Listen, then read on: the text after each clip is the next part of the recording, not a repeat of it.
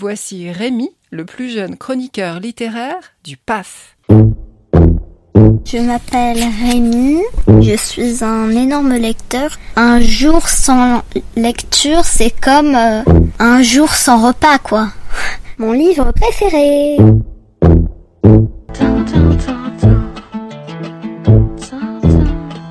Aujourd'hui, je vais vous parler des chroniques de l'érable et du cerisier de Camille Monceau. Les amoureux du Japon adoreront cette saga en quatre volumes, dont voici le premier tome, Le Masque d'Ono. Nous y sommes dans le Japon des Tokugawa, le début de cette période qui vit pendant plus de 250 ans l'archipel expulser les rares marchands et missionnaires étrangers et se refermer sur lui-même jusqu'à ce que les Américains forcent l'ouverture de ses ports à coups de canon en 1854. Le roman s'ouvre au début de l'ère Edo, à l'aube du XVIIe siècle donc, sur une scène d'abandon. Un bébé emmailloté dans une coque de lutte, le cou orné d'un pendentif à la feuille d'érable dorée, est recueilli par un maître du Bushido, la voix du sabre. Ichiro, c'est son nom, sera élevé en grand secret, coupé du monde, dans le respect le plus pur du code samouraï, par ce vieux guerrier, homme lettré et de peu de mots, et Oba, sa fidèle servante. À la mort de l'une puis de l'autre, assassiné par des émissaires du shogun en quête d'un mystérieux sabre, l'orphelin quitte la montagne de son enfance, bien décidé à venger l'exécution du maître.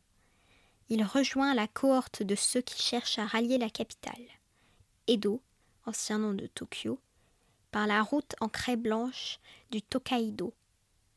La ville du shogun Ieyasu, populeuse et remplie d'espions à la solde du pouvoir, est en plein essor.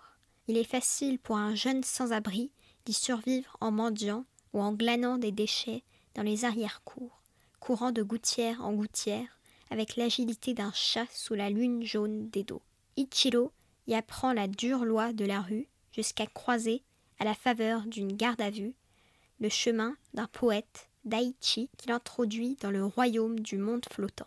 Le roman nous fait pénétrer dans l'ukiyo, ces ruelles aux maisons de thé peuplées d'artistes, de courtisanes et d'enfants perdus éclairés à la lanterne à la nuit tombée. Les aristocrates ne jurent que par le très élitiste théâtre No, mais Daichi le poète veut faire battre le cœur des gens avec le kabuki, joué par des troupes de femmes beaucoup plus populaires et spectaculaires. Sous l'identité de Tomo, Ichiro trouve un emploi de commis chez un marchand de saké et entrepreneur de spectacles, et découvre sans plaisir comment vivent les hommes en ces temps policiers et corrompus. La société humaine, que j'avais jusqu'alors côtoyée de loin, m'était ouverte de l'intérieur pour la première fois, et je n'étais pas sûre de m'y plaire. Tout n'était que manigance, favoritisme, chicanerie, le tout teinté d'une obséquiosité sans limite. Mais un jour, à la lune rousse, alors qu'il est envoyé en mission dans le quartier des hauts dignitaires, Otemachi, l'adolescent perçoit l'écho ténu d'une voix qui déclame un passage d'une célèbre pièce No. Il grimpe sur un citronnier pour tenter de voir l'inconnu qui chante sous les fleurs de glycine. Qui est Hiinaime Quel est son secret? Pourquoi grandit-elle cachée de tous, le visage dissimulé derrière un masque de théâtre No Pourrait-il y avoir un lien avec le sabre du vieux maître, avec le pendentif à la feuille d'érable dorée autour du cou d'Ichiro au début du roman? Le jeune héros renouera-t-il enfin avec la voix du samouraï? On a hâte de lire la suite pour avoir les réponses et continuer ce voyage dans le Japon éternel. Je vais vous lire un extrait. Elle s'appuya sur le parquet des deux mains, tandis que ses jambes se balançaient dans le vide. Je remarquai qu'elle avait les pieds nus.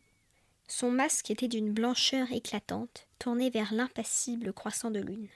Il représentait les traits d'une femme au visage ovale, les lèvres rouges cerises, entr'ouvertes sur une rangée de dents bien alignées, dans un demi-sourire énigmatique, vaguement inquiétant.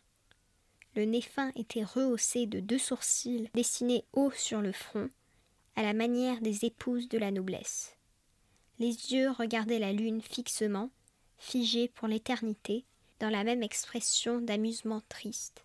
Seuls les cils, plus vrai que nature, s'agitait imperceptiblement sous l'effet d'un souffle invisible.